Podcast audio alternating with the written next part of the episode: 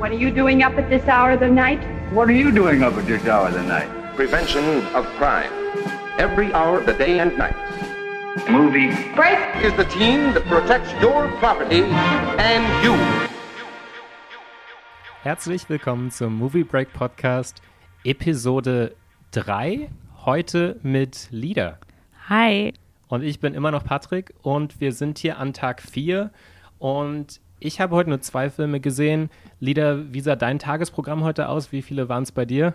Bei mir waren es insgesamt vier. Also ich bin entsprechend durch den Wolf. Und da kommt ja sogar noch was heute Abend, oder? Kommt bei dir auch noch was? Zum Glück kommt bei mir nur noch Schreiben. Vier Filme sind für mich am Tag schon ein Maximum auf dem Festival. Ich bin schon ein bisschen älter. Ja, ja, nein, nee, also das geht mir auch so, aber ich hatte ja erst zwei, deswegen dachte ich, okay, ich äh, schieb noch diesen Four Daughters später noch ein äh, aus dem Wettbewerb.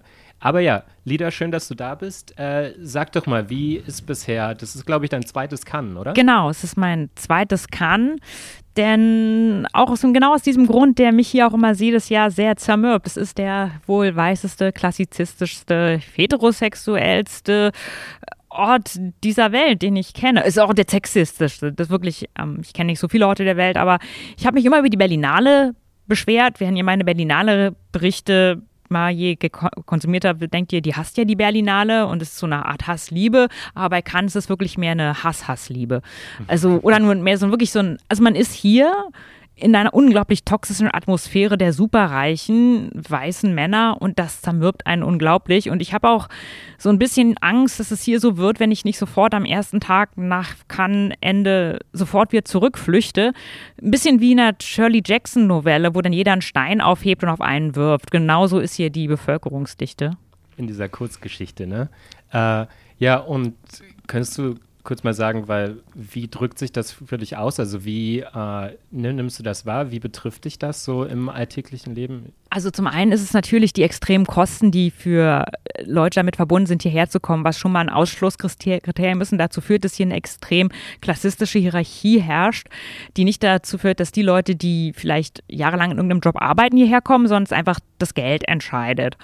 Und es für Leute, die nicht irgendwelche Unterstützung haben, selbst ich muss ehrlich sagen, ich hätte es mir niemals selber leisten können, wenn ich nicht durch bestimmte Quellen ähm, Unterstützung bekommen hätte, die ich normalerweise sonst nicht hätte. Das wäre sonst einfach unmöglich. Das heißt, selbst ich komme nur, weil ich in dieses System mich einfüge hierher. Dann natürlich ist es ein extrem weißer Ort. Wir sehen hier ganz klar diese Hierarchien zwischen superreichen Jobs. Du musst für scheiß Kaffee und mieses Essen wahnsinnig viel Geld ausgeben, weil alles hier unglaublich teuer ist. Und siehst auch fast nur weiße Menschen hier auf dem Festival. Wir haben hier eine ganz niedrige Diversitätsdichte. Und wenn ihr mal gesehen habt, was so in der Queer Palm-Kategorie für Filme laufen, das sind Filme, die woanders überhaupt gar nicht als queer empfunden würden, die auch ich als queerer Mensch überhaupt nicht als queer wahrnehme, weil die so heterosexuell sind. Aber diese, diese minimal eingeschränkte Heterosexualität, die ist hier schon das Maximum an Queerness, was kann ertragen kann. Und natürlich, es kann eine etablierte Bühne, nicht nur der alten weißen Männer, die dann auch mal wie der Leiter hier sowas sagen wie, die besten Filme kommen hierher. Und wenn dann keine Frauen dabei sind, dann halt, weil Frauen keine guten Filme machen. Und, sondern auch eben der Täter und der Alice von Täter. Das kam ja gestern auch zur Sprache, denke ich, bei euch ähm, beim Eröffnungsfilm Dubarry oder bei der letzten Episode, nicht gestern. Seht ihr, Zeitgefühl ist weg. ja, es ist auch schon spät. Wir sind hier schon wieder, wie spät ist es? 9 Uhr oder so. Und äh, ja, de dementsprechend hängen wir auch durch. Wir hängen natürlich sowieso durch. Und was du ansprichst, Kosten für Logis und äh, äh, Ernährung und so weiter. Weißt du, ich habe einfach irgendwie ab irgendeinem Zeitpunkt beschlossen, ich esse einfach nicht mehr. Dann spart man das Geld und man schläft in den Filmen nicht ein. Äh, wird sich zeigen, wie sich das so in den nächsten Tagen bei mir äh, bemerkbar macht. Aber im Moment hänge ich irgendwie noch so in den Seilen, dass ich äh, mich nicht geschlagen gebe hier. Und ähm, Lida, du hast heute einen Film gesehen, der ja auf mich so den Eindruck macht, dass das einer der Frontrunner wird für die Goldene Palme hier. Du hast äh, den neuen Film von Jonathan Glazer gesehen und ich habe gedacht, vielleicht beginnen wir damit mal. Den habe ich jetzt noch nicht gesehen, also ich kann da nicht viel zur Diskussion beitragen, aber führ uns doch mal da ein bisschen ein. Zone of Interest heißt dieses Werk, das sich mit Rudolf Höss und seiner Familie auf abstrakte Weise auseinandersetzt. Abstrakt insofern, dass hier die von äh, Hannah Arendt einmal so schön als Banalität des Bösen bezeichnete äh, Langeweile und äh, wirklich Gleichgültigkeit des Alltags dieses KZ-Kommandanten von, von Auschwitz dargestellt wird und wir die Familie eben beobachten, wie sie es schafft, direkt unmittelbar an der Mauer von Auschwitz. Der Film ist gedreht am historischen Ort, wo auch wirklich Auschwitz steht. Und die gesamte Kulisse ist sehr nah an den überlieferten Bildern der Familie und ihres Hauses. Wie diese Familie dort es schafft, am Rande von einem unglaublichen Horror eine Art zufriedenes Bürgerleben zu führen und sogar die Gattin Hedwig Höss, gespielt von Sandra Hüller, in einer Rolle, die ich noch eindrucksvoller fand als die ihres Ehemanns. Vielleicht auch, weil wir so oft KZ-Kommandanten Sturmbahnführer, Nazi-Männer sehen, aber wir sehen selten die Familien, die dahinter stehen. Und ich fand es sehr interessant, eben zu, sich diese Frage zu beantworten, was ist das denn für jemand, der so jemanden heiratet und mit dem bis zuletzt fröhlich zusammenlebt und sogar wie Hedwig Höss auch sagt, um Gottes Willen, ich möchte hier ja gar nicht weg, es ist doch so schön hier. Und mich würde jetzt interessieren, weil ich mache die Recherche immer nur nach den Filmen tatsächlich. Also ich gehe oft kalt in diese Filme. Ich weiß ehrlich gesagt gar nicht, in welcher Sprache der überhaupt ist. Der Film ist auf Deutsch, allerdings klingen für mich die Dialoge so, und das war eine Schwierigkeit, die ich mit diesem Film hatte, als wären sie von jemandem geschrieben worden, der eben nicht Deutsch kann, was ich jetzt Jonathan Glazer nicht verübeln möchte. Man kann nicht jede Sprache lernen, aber eben auch nicht den Leuten erlaubt hat, auf natürliche Weise zu sprechen. Also indem er zum Beispiel gesagt hätte, das ist etwa der Dialog, den ihr sagen sollt, und wenn dann jemand sagt, das möchte ich aber besser so ausdrücken, weil das einfach meine Sprache ist und ich ein anderes Sprachgefühl hätte, dass es so sehr künstlich klingt und auch in manchen Stellen nicht mehr zeitgerecht. Wir haben ja die 40er Jahre, wo doch einige Sachen schon anders gesagt wurden als heutzutage und das merkt man sehr deutlich. Da ist dann so eine gewisse Art Theaterhaftigkeit da, diese mit der Abstraktion, die er ohnehin schon reinbringt, das Ganze dann auf so eine stilisierte Ebene rückt, dass es ganz ehrlich in Langweile ausartet. Oh, aber das würde mich schon sehr interessieren. Ich hatte ja bei der Berlinale, bei der diesjährigen, diesen Film gesehen, de facto. Und da wurden oft eben, also da wurden Passagen aus dem Zweiten Weltkrieg von irgendwelchen äh, Nazi-Kommandanten und so weiter, die, die wurden dort einfach vorgetragen, äh, einfach vorgelesen von zwei Schauspielern. Und eben, wenn die sich zum Beispiel versprochen haben, dann wurde das einfach im Film gelassen und das hatte dann so einen äh, Entfremdungseffekt. Und ich frage mich, äh, wie sich das hier irgendwie dargestellt hat. Denkst du, das war vielleicht auch Teil des Konzepts, dass man so eine Entfremdung äh, hat, damit man auch irgendwie so eine Markierung hat, dass dieser Film ja trotzdem aus unserer Zeit kommt und eine Projektion in die Gegenwart darstellt? Ja, das ganz klar. Da gab es auch einige Brüche mit der Filmrealität, die dann absolut ins Abstrakte übergingen, im Sinne von zum Beispiel Farbbildern oder visuell verfremdeten Szenen, sodass das wirklich unmissverständlich vermittelt wurde, was du jetzt gerade sagst. Trotzdem hat der Film mit fast zwei Stunden noch eine Länge, bei der man vielleicht besonders, möchte ich jetzt sagen, als Mensch mit deutschem Hintergrund, der mit dem Holocaust ja wesentlich stärker konfrontiert ist als vielleicht jemand aus einem anderen Land oder einem anderen Kulturkreis, wo dieses historische Verbrechen nicht so präsent ist. In Deutschland ist es ja so, wir gehen als Kinder mit der Schulklasse ins KZ. Man kriegt das von klein auf mit, man wächst damit wirklich auf und diese Geschichte ist immer präsent. Anderen geht das vielleicht nicht so in anderen Ländern und so, dass der Film da nochmal eine viel, viel stärkere Wirkung hat. Ich verstehe. Und kannst du der, ich habe auch so gesehen, die ersten Stimmen, die man dazu schon so vernehmen konnte, so in sozialen Netzwerken und so, die waren schon relativ euphorisch. Kannst du dich dem generell anschließen oder hattest du größere Probleme damit? Ich fand den Film durchaus gut, aber er ist wie viele Filme, die ich auf Festivals sehe, sehr nah an einer Art Installation, die ich dann eher im Museum zeigen würde als auf einem Festival. Und letztendlich schafft er es nicht, irgendetwas Neues zu sagen und irgendeinen neuen Gedanken zu formulieren oder irgendwas zu tun, was nicht schon vorher da gewesen wäre. Insofern ist es halt nur im Prinzip eine Kolportage des Grauens und nicht wirklich eine neuartige Vermittlung. Daher ist es für mich einfach zu flach. Und wenn dann ist wirklich mal, man denkt, jetzt wird es unheimlich, jetzt wird es gruselig, dann wird immer wieder weggezoomt und es gibt einfach nur einen Schnitt und man merkt, er hat offenbar doch nicht wirklich verstanden, was eigentlich dieses Grauen ist. Ich, okay, das, das klingt äh, interessant und ich freue mich auf jeden Fall, äh, mich damit auch zu beschäftigen und zu sehen, wie ich dem gegenüberstehe. Äh, nur vielleicht zur Orientierung, hattest du diesen Son of Saul gesehen vor ein paar Jahren? Den habe ich gesehen, ja. Und das scheint mir von dem, was ich von dir höre, so eine Art invertierte Form davon zu sein, dass man irgendwie versucht, dem, dem Schrecken wirklich mit Realismus irgendwie zu, zu begegnen und nur so als Einordnung für die HörerInnen, wie standest du diesem, ja, diesem Konzept gegenüber? Kann sowas für dich überhaupt funktionieren?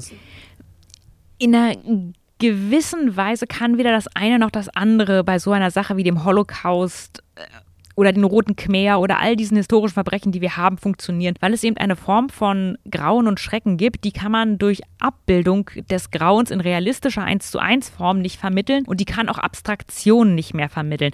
Es ist im Prinzip nur noch sowas wie eine Art weiße Wand. Wir können nicht mehr dahinter blicken und diese Frage eben, wie es Menschen schaffen, einerseits ein scheinbar normales Leben zu führen und andererseits unglaublich furchtbare Dinge zu tun. Also man kann im Prinzip dem Ganzen nichts mehr hinzufügen, was nicht schon von Hannah Arendt in Die Banalität des Bösen, ihr Buch über den Eichmann-Prozess gesagt wurde. Insofern würde ich eher empfehlen, nochmal das Buch sich zuzuführen, als diesen Film zu sehen, der eben keinen neuen Gedanken wirklich vermittelt. Okay, und vielleicht noch einen letzten Satz zu dem Film. Wie war der denn audiovisuell? Sind da irgendwie Formen gefunden worden, die dich interessiert haben? Das fand ich durchaus stark. Er ist sehr kühl und streng inszeniert. Wir dringen niemals, außer durch ein paar ele akustische Elemente, durch diese Mauer, die eben unmittelbar an das Haus der Familie grenzt. Und auch das Haus hat etwas sehr spießbürgerlich Beklemmendes. Die Familie gibt da wunderbare Szenen, wo äh, Kuchen gegessen gegessen wird, die in ihrer Spießigkeit eben mit dem Schrecken so stark kontrastieren, dass sie durchaus eine Wirkung haben. Also der Film ist keineswegs misslungen, sondern man sollte ihn sich schon anschauen. Er ist eben aber auch keine große Leistung. Das ist es eben. Es ist vielleicht deswegen enttäuschend, weil er hätte großartig werden können, es aber nicht geworden ist. Und wirklich die letzte Frage zu dem Film. Ist es ein Palmenanwärter? Nicht nach deiner Meinung, sondern nach dem, was man so abschätzen könnte?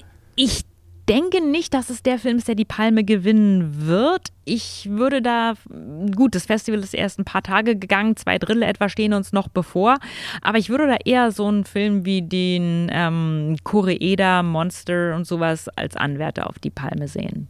Okay, was ja auch der zweite wäre für Koreeda. Aber lass uns doch mal weitergehen und du wolltest noch mal auch ein bisschen nachholen, worüber wir vielleicht noch nicht so ausführlich gesprochen haben bei den Filmen, über die wir gesprochen haben. Also Jakob und ich und auch in unserer zweiten oder dritten Episode Christoph von Filmstarts. Willst du noch mal so ein bisschen dein eigenes Festival rekapitulieren? Was ich vielleicht zusammenfassend sagen kann, um diese Filme nicht nochmal alle einzeln abzuklappern, ist es, jeder Film, selbst wenn er wie zum Beispiel Koreedas Werk darstellerisch ausgezeichnet ist und ein gut strukturiertes Drehbuch hat oder wenn er wie äh, La Retour oder Homecoming von Catherine Corsini wichtige Themen zumindest oberflächlich anzusprechen vorgibt oder wenn er wie Maywins ähm, Jean Dubarry eine interessante Frauenfigur aufs Tapet bringt und relevante Themen wie Sexarbeit zumindest berührt und tolle Kostüme hat, dass jeder Film im Prinzip tief dem erzkonservativen Konzept dieses Festivals verankert ist, was mir im letzten Jahr noch nicht so stark aufgefallen ist, aber mir dieses Jahr auffällt, dass selbst die Filme, die ich insgesamt positiv bewerte, letztlich zumindest ein oder zwei Aspekte haben, wo sie in dieses reaktionäre Schema passen, sodass ich glaube, dass hier sehr, sehr gut ausgewählt ist, was da ist und dass selbst die weiblich inszenierten Filme, die ich sehe, zum Beispiel von Monia Chokri, The Nature of Love, in dieses erzkonservative Schema passen müssen, um hier zu sein. Sogar noch mehr als die Filme von, die ich von Männern gesehen habe. Ich, ich tue mich da ein bisschen schwer mit so einer Generalisierung zum Festival zu machen. Ich bin mir nicht sicher, ob das wirklich, also weil das klingt ja dann fast so nach so einem übergeordneten Plan, dass man bestimmte Filme kategorisch ausschließen würde, wenn sie von einem bestimmten Plan oder so abweichen. Also ich bin mir nicht so sicher, ob man sowas so generalisieren kann. Aber ja, ich weiß auch gar nicht, ob man das so final beantworten kann. Aber ich finde es auf jeden Fall gut, diese Perspektive hier im Podcast vorkommen zu haben. Und ich weiß nicht, zu welchem Film sollen wir am besten jetzt übergehen? Vielleicht zu dem, den wir beide gesehen haben, About Dry Grasses. Genau, von Nuri Bild Ceylan. Das ist sein vierter Film, der hier in Cannes im, in der äh, Competition gelaufen ist. Und Ceylan hat ja 2014 auch für Winter Sleep die Goldene Palme gewonnen, könnte sich also dieses Jahr zum zweimaligen Gewinner krönen und würde damit zu Leuten wie Ken Loach auch aufschließen.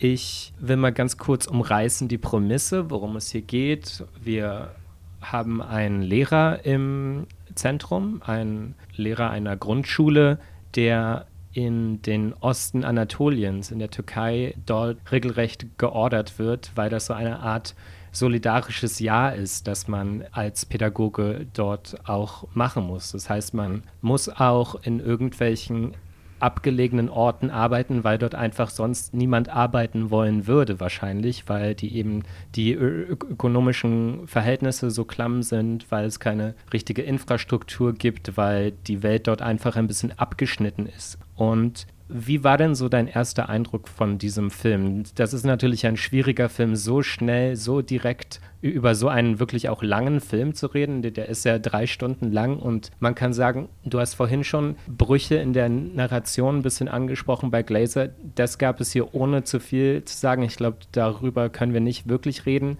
aber so etwas kann man hier auch so ein bisschen beobachten.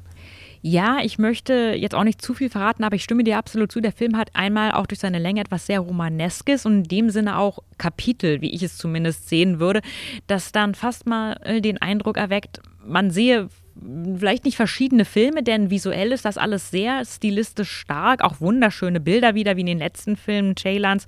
Da kann man wirklich schwelgen, auch wenn es nicht unbedingt eine Landschaft ist, in der man sein möchte, weil es eben sehr kalt und karg ist. Man friert geradezu mit, wenn dort der Schnee liegt und auch die Leute durchaus unter emotionaler Kälte leiden und mit sich selbst ähm, hadern. Aber die Bilder sind geradezu poetisch aufgeladen das hat mir definitiv sehr gut gefallen. Auch die Schauspielerei ist durchweg stark, da kann man nicht meckern, aber es zerrte wieder sehr an der Länge. Und oft hat man auch das Gefühl, dass hier die Dialoge oft eine philosophische Tiefe haben sollen, die nicht mehr nach natürlichem Sprachgefühl klingt. Also, dass der dann so diese Tendenz hat, sich zu sagen, der Regisseur, oh, jetzt habe ich hier was wirklich Tiefgründiges geschrieben und das lege ich jetzt diesem Charakter in den Mund. Und das wirkt dann einfach steif. Ich hatte da wirklich eine andere Erfahrung, was diese Dialoge angeht, weil ich hatte auch so ein paar Mal bemerkt, dass zum Beispiel unser Protagonist an ein oder zwei Stellen auch sagt, ja, wir drehen uns hier im Kreis, wir wiederholen uns wieder. Also um auch so ein bisschen zu markieren, hier äh, die Diskussion verendet eigentlich hier gerade und wir, wärmen immer wieder das Neue auf. Also ich hatte das Gefühl, da bestand auch so eine gewisse mh, hm, so ein gewisses Gespür dafür, wie die Dialoge auf die einzelnen Figuren wirken. Und ich muss sagen, für mich ist das wirklich das große Highlight bisher. Ich hatte noch keinen Film, den ich wirklich sehr mochte. Und das war jetzt wirklich der Film, bei dem ich denke, uh, wow, es gab diese eine Szene, da haben die Leute einfach angefangen zu lachen. So eine äh, sehr starke Szene in diesem Film. Und von diesem Zeitpunkt an hat der Film für mich auch noch so eine neue Qualität gewonnen, weil da noch die Themen so ein bisschen deutlicher wurden. Da wurde auf einmal diese offene Tür, ja, es, es gibt dieses Symbol hier von der offenen Tür. Er, der Lehrer hält diese offen, seine Tür zu so seinem Büro, das eigentlich nur, das Büro ist eigentlich so eine Abstellkammer, wo, wo er sich da eingerichtet hat. Und er lässt diese Tür immer offen, um den Anschein zu erwecken, hier gibt es nichts zu verstecken, ich habe nichts zu verstecken und ihr könnt bei mir immer reinkommen, äh, ich bin hier der Gute. Und natürlich spielt der Film sehr stark damit. Der Film spielt sehr stark damit, wie man sich präsentiert und äh, dass eigentlich die, diese offene Tür immer die größte Inszenierung überhaupt ist. Und ich fand diese das ist nur eines dieser Motive, die da irgendwie auftauchen. Und ich hatte auch das Gefühl, er zieht hier wirklich aus allen Registern. Also am Ende kommt auch noch so ein neues narratives Element dazu, wo, womit der Film überhaupt nicht beginnt. Und können wir diesen ersten Konflikt nennen, wo mit der Film so beginnt, oder ist das auch schon zu viel? Ich, wenn wir den gleichen Konflikt meinen, dann äh, können wir das durchaus machen, denn ich denke, es ist diese Geschichte mit einer jungen Schülerin, genau. also die wirklich noch ein Kind ist, die heimlich verliebt ist in einen Lehrer. Es gibt da, da wir an einer Schule sind, mehrere, also fast jeder ist Lehrer oder Lehrerin, aber dort ähm, eine wichtige Figur, in den sie verliebt ist, dem sie auch einen kindlichen Liebesbrief schreibt, der dann aber abgefangen wird und den er ihr nicht zurückgibt und auch wenn er anderes behauptet, gelesen hat und dass er offenbar weiß, dass sie in ihn verliebt ist und das auch auf gewisse Weise sein Ego zumindest stärkt, wenn nicht noch mehr. Möchtest du denn erstmal weitermachen? ja, und ich finde es super spannend, weil ich finde es super spannend, dass du das so sagst, weil ich bin mir also ich war mir gar nicht so sicher, ob dieser Liebesbrief überhaupt an ihn adressiert ist. Es gibt da so ein, so ein anderes Bild, dass wir, äh, aber ja, ich will, will da auch nicht zu weit drauf eingehen. Also ich fand nur, das gab da so ein bisschen äh, Ambiguität, ob dieser Brief an ihn adressiert ist oder nicht. Ja, und dadurch entsteht dann so eine Dynamik, dass dieser Lehrer so alles ein bisschen gegen ihn stellt, dann beginnt er auf einmal wirklich so richtig aus der Haut zu fahren. Dann kommt auf einmal so eine ganz neue Dynamik hier ins Spiel. Und diese, dieser Charakter ist unfassbar faszinierend, fand ich persönlich, weil er changiert so sehr zwischen wirklich dem der größten Abscheu, den, den man ihm gegenüber vielleicht empfinden mag, aber da steckt auch so eine ganz große Faszination drin, weil er immer irgendwie auch in der Lage ist, oder vielleicht nicht immer in der Lage ist, aber immer darum versucht ist, so ein Bild zu erschaffen, den, wie die anderen ihn sehen. Und Ceylan ist wirklich das herausragend gelungen, dieses Motiv auch szenisch darzustellen, weil, weil es gibt so einen Shot, der wiederholt auftaucht, dass die Kamera die Schulterperspektive einnimmt und dann ist das der Hinterkopf, der blockiert die Gesichter der Leute, mit denen hier geredet wird. Als würden die Leute mit denen man spricht, als würde man sie nie wirklich wahrnehmen und als gäbe es da diese große, diesen großen Spalt zwischen uns Menschen, ja, dass man dem anderen irgendwie nie ganz nahe kommen kann. Und ich finde, der Film war da wirklich sehr intelligent auch in seiner Bildsprache.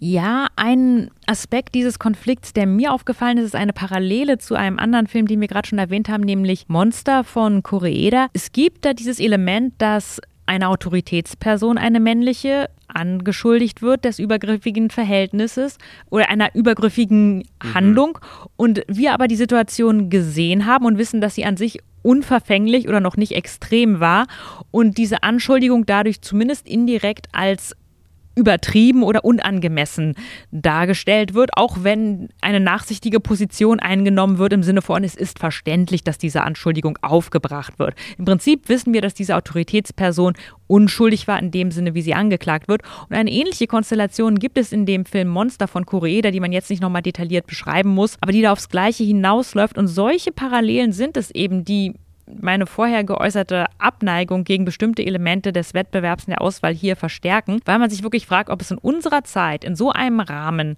solche Zufälle gibt, sondern man da ganz offenbar den Eindruck hat, erst recht, wenn schon beim ersten Film Dubarry jemand wie Johnny Depp hier über den roten Teppich marschiert und bejubelt wird, als ob nichts gewesen wäre. Hofiert und, wird, ja. Genau, und wir dann mit Mai Wen auch noch eine Regisseurin haben, die sich explizit gegen MeToo ausspricht, die hier als Frau den Wettbewerb eröffnen darf und man dann denkt, okay, das ist also die Art Frau, die hier gleichgestellt wird mit den Männern dann wirken solche Aussagen, auch wenn sie subtil sind, schon wesentlich stärker. Ja, und was du jetzt sagst, finde ich wieder spannend und ich wünschte, wir könnten einfach die ganze Folge nur über diesen Film reden, aber das lässt die Zeit natürlich nicht zu, weil einfach diese Sache, dass du sagst, die Anschuldigungen, ja, die, die sind verständlich, aber die sind auch vielleicht, entsprechen nicht wirklich dem, was wir als ZuschauerInnen wahrnehmen, weil für mich hatten die schon wirklich eine handfeste Begründung. Aber natürlich, wir sind in so einer subjektiven Situation, wir in so, so einer Perspektive und wir verstehen, wie der Lehrer sich selbst wahrnimmt. aber auch wie der Lehrer für uns wirkt, wenn bestimmte Dinge getan werden, ja, wenn be bestimmte, wenn bestimmter Körperkontakt gesucht wird. Und für mich war das so auch so ein bisschen die Diskrepanz dazwischen, wie sich unser Protagonist versteht und wie wir vielleicht auf ihn blicken können, weil er, so sehr er sich auch darum bemüht, diese Fassade von außen zu errichten, dass er diese Außenperspektive nie selbst auf sich einnehmen kann. Ja, das wollte ich einfach nur noch zu diesem Film hier anbringen. Also für mich ist es jedenfalls eine sehr große Empfehlung und ich weiß nicht, würdest du den auch uneingeschränkt empfehlen oder eingeschränkt empfehlen? Wie ist das so? Ich würde ihn auf jeden Fall Freunden des novellesken epischen Kinos empfehlen und natürlich hat er unglaublich starke Bilder und eine durchaus sehenswerte, wenn auch lange Story. Insofern würde ich ihn empfehlen. Wenn ich ihn auch nicht für einen der ganz großen Meisterwerke halte, auch nicht im Rahmen des Werks dieses Regisseurs, aber er hat mir insgesamt gut gefallen. Das ist doch schön. Und können wir eigentlich so ein kleines Zwischenfazit machen? Was ist denn eigentlich so der für dich beste Film, den du bisher gesehen hast?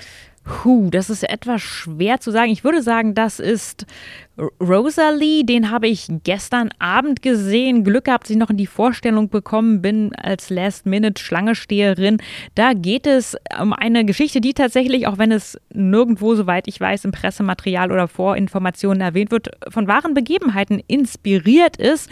Die Geschichte, der Film nennt dieses diese Verwurzelung nirgendwo. Wir sehen nicht das typische nach einer wahren Story, was ich durchaus ansprechend finde, da das nur ein kleiner Aspekt ist. Es geht um eine junge Frau, die gegen eine hohe Mitgift, gegen ein, mit einem verschuldeten Kaffeehausbesitzer verheiratet wird, aber nicht gegen ihren Willen. Sie wünscht sich durchaus zu heiraten und ist einverstanden damit. Wir lernen dann auch warum. Sie sehnt sich nämlich sehr nach Liebe und Zuneigung. Die Geschichte spielt am Ende des 19. Jahrhunderts in etwa und sie leidet an Hypertrichose aufgrund einer Hormonstörung. Das heißt, sie ist am ganzen Körper sehr stark behaart auf fast animalische Weise und auch im Gesicht wachsen ihr Haare, wenn sie diese nicht regelmäßig abrasiert passiert. Was dazu natürlich führt, dass sie in dieser damaligen Zeit noch stärker als Freak wahrgenommen wird, sofern sie ihr Aussehen nicht ständig, also rasiert, sich pflegt, pudert und so weiter und verstärkt und ihren ganzen Körper eben mit Kleidung bedeckt hält, was in der damaligen Zeit zumindest in der Öffentlichkeit ja durchaus angemessen war für eine Frau, aber im Privatleben vor ihrem Mann natürlich nicht geheim zu halten ist. Und ähm, wie sie sich dann eben entschließt, doch diese damals noch viel feindseliger aufgenommene Gender-Diskrepanz zuzulassen, indem sie sich, obwohl sie sehr feminin ist, einen Bart wächst, wachsen lässt.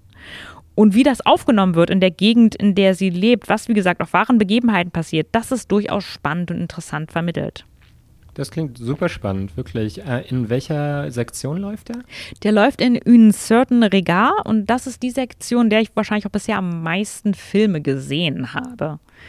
Da okay. gab es auch heute den visuell sehr starken Marokkaner Hounds oder Le Meute, die Meute, über einen Vater und einen Sohn, die eine Leiche beseitigen sollen, die sie mehr durch einen dummen Zufall an den Hals bekommen haben, was zu einer abgrundtiefen, nachtlangen Odyssee durch ein kriminalitätsverseuchtes Marokko führt. Vielmehr muss man dazu gar nicht sagen, dass einfach ein sehr bündiger, knapper Crime-Thriller mit einer ganz anderen kulturellen Kulisse, als wir es gewohnt sind. Also vielleicht nicht der künstlerisch aller, allerbeste Film, aber gut gespielt, toll inszeniert und sehr vielversprechend als Erstling des Regisseurs. Ja, bei dem hatte ich mir auch gedacht, okay, die Prämisse ist schon sehr stimmig, da habe ich eigentlich Bock drauf. Ich weiß nicht, ob ich den noch unterbringen kann, aber ich werde es vielleicht versuchen. Und Lida, gibt es noch einen Film, über den du heute gern sprechen möchtest? Vielleicht sollte ich einfach nur erwähnen, dass es hier auch noch die Semaine de la Kritik gibt. Das ist im Prinzip eine Parallelveranstaltung, die aber mit Cannes untrennbar verknüpft ist. Nicht so wie bei der Berlinale, wo man extra nochmal nach Akkreditierung fragen muss und so. Wenn man zur Woche der Kritik möchte, genau. Aber ähm, hier kriegt man auch für diese Main de la Kritik mit der no normalen Standardakkreditierung Karten. Und die zeigt nur sieben Lang- und sieben Kurzfilme. Also ein sehr, sehr selektives Programm, das aber zumindest nach meinem noch recht frischen Eindruck nach zwei Jahren, das muss ich natürlich auch erst ausformen. Gerade diese Diversität hat auch diese Lust aufs Neue, auf Experimente, auf ungewöhnliche Sachen, die ich hier in Cannes auch vermisse. Denn was ich hier auch sehr stark sehe, ist, dass die Filme, selbst die, die handwerklich gut gemacht sind, eben immer in diesem sehr steifen Muster sind, in diesem sehr steifen filmischen Muster sind. Konventionelle Machart, gute, saubere Bilder, alles wie wir es kennen, sozusagen der Akademismus des Filmemachens. Ja, und äh, zur Semaine de la Critique kann man ja noch sagen, dass da im letzten Jahr auch Aftersun gewonnen hatte. Und wir sehen ja auch überall die Plakate hängen äh, in den Straßen, die nochmal das zentrale Vater-Tochter-Gespann zeigen, an das wir uns alle wahrscheinlich gerne erinnern aus dem Vorjahr. Ich möchte noch mal ganz kurz den Joanna Arno-Film erwähnen. Uh, the Feeling that the Time of Doing Something Has Passed. Also, das ist ein Debütfilm einer New Yorkerin. Uh, sie ist, glaube ich, jüdisch, weil ihre Hauptfigur auch jüdisch ist und sehr stark autobiografisch uh, daherkommt. Der Film ist von Sean Baker produziert, also was mich natürlich gleich hat hellhörig werden lassen. Und sie hatte auch schon bei der Berlinale Kurzfilme am Start gehabt und hat dort auch den Silbernen Bär gewonnen für äh, den Jurypreis. Und was ist es für ein Film? Es ist wirklich eine Art, vielleicht ist das nicht, also ich hoffe, ich trete da niemandem zu nahe, wem auch immer. Das scheint mir so eine Art Lena Dunham zu sein, aber in vielleicht einer aktualisierten Version. Das heißt, sie bringt wieder so eine Frische mit, die Lena Dunham irgendwann mal hatte, zum Beginn ihrer Karriere, der dann irgendwie sich immer weiter so aufgelöst hat. Und was sehen wir hier? Wir haben im, im Zentrum haben wir die Regisseurin, die eben auch die Hauptdarstellerin ist ihres eigenen Filmes. Anne, also die Kurzform von Joanna, das ist ja die Regisseurin. Und sie ist, wie auch die Regisseurin, eine New Yorkerin und sie arbeitet in so einer relativ lächerlichen Medienagentur eigentlich und wird dort auch irgendwie im Privatleben und im Beruf irgendwie immer ein bisschen so gedemütigt, aber in dieser Demütigung, da steckt auch so eine Lust darin. Also sie praktiziert in ihrem Privatleben BDSM und das bedeutet, wir sehen eine Vielzahl von Partnern, die sich immer wieder abwechseln und mit denen sie dann unterschiedliche ja, Dynamiken hat, aber die eine Konstante ist eben, dass es dort immer diesen Hang zur Selbsterniedrigung gibt und ich fand diesen Film besonders spannend, weil er in so einer inszenatorischen bisschen Gleichförmigkeit daherkommt. Also in der Hinsicht, dass es immer eigentlich lange Einstellungen gibt, die sehr elliptisch daherkommen. Also es gibt irgendwie, es wird eigentlich permanent viel zu lang draufgehalten auf das, was dort passiert vor der Kamera und dadurch entsteht so eine Komik immer wieder. Und dann gibt es oft solche Cuts, wo man denkt, okay, es gibt jetzt Kontinuität, aber auf einmal sind, haben wir einen Szenenwechsel oder auf einmal ist genau die Sache passiert, die wir eben noch ausgeschlossen haben. Also wir, wir können oft nicht mit dem rechnen, was dann eigentlich passiert. Und ich würde diesen Film auf jeden Fall empfehlen. Also ich fand, das ist ein Film, der viel, viel Gelächter hervorgerufen hat, der auch viel verspricht für die Zukunft. Und ja, der läuft in der Canzen de Cineast. Und Vielleicht dazu noch, weil du das eben gerade angesprochen hast, die, diesen Wagemut, der vielleicht sich in dieser äh, Semaine de la Critique äußert und vielleicht auch in den Film der Kansen. Das sind Sektionen für Leute, die vielleicht mal nach Cannes möchten, aber jetzt vielleicht nicht auf so eine Presseakkreditierung zurückgreifen können. Da kann jeder kostenlos Tickets bekommen. Das weiß man nicht, also da, das wissen viele einfach nicht, aber es gibt hier so einen äh, Ticket-Counter direkt vor dem äh, Theatre äh, Croisette. Und es gibt auch auf der Website, aber so ganz versteckt, weil die Französinnen hier eben auch wollen, dass die Leute, die hier wohnen und auch die, die Französinnen direkt äh, die Tickets bekommen. Aber theoretisch kann jede Person, die hier ankommt, kann sich die, diese Tickets organisieren, so, so viel sie eben möchten. Und diese Tickets sind ganz kostenlos. Also wer mal, auch wenn es dann vielleicht nicht für den Wettbewerb reicht oder für die größeren Nebensektionen, wer einfach mal diese neueren, experimentelleren Kinoformen suchen möchte in Cannes, dem sei das hier wirklich ans Herz gelegt.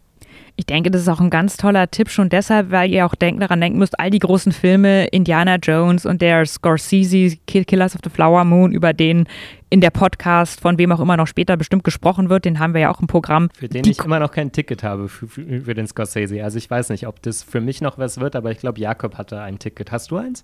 Bisher noch nicht. Ich werde es noch versuchen. Es gibt ja immer noch die Schlange.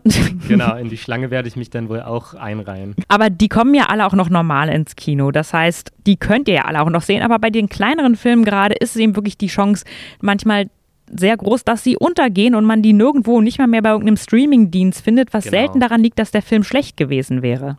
Ja, das merke ich auch wirklich oft bei der Berlinale, dass es dort eben in diesen ganz kleinen Formen irgendwie Filme gibt, die, die danach nie wieder auftauchen, aber die für, für mich mit die interessantesten sind.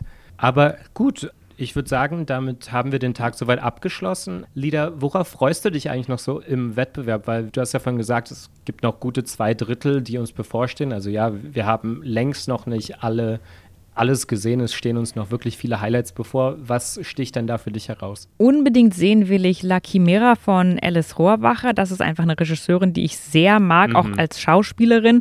Gerade auch, da der Film ja mit ihrer Schwester besetzt ist. Dann den Scorsese, auf den ich neugierig bin, obwohl ich mich selber nicht als Scorsese-Fan einordnen würde, hatte ich schon erwähnt. Ich freue mich auch auf Elemental, den neuen Animationsfilm hier aus dem Hause Pixar. Das ist immer eine sehr schöne Sache und bin neugierig auf Wes Anderson, obwohl ich auch Wes Anderson inzwischen ziemlich kritisch gegenüberstehe. Ich weiß noch, wie ich bei Budapest Hotel begeistert war und dachte, so ein erfrischender Eröffnungsfilm, damals der Berlinale. Und inzwischen hat sich meine Wes Anderson-Begeisterung aber sehr abgekühlt. Trotzdem bin ich neugierig auf das Thema dieses Films.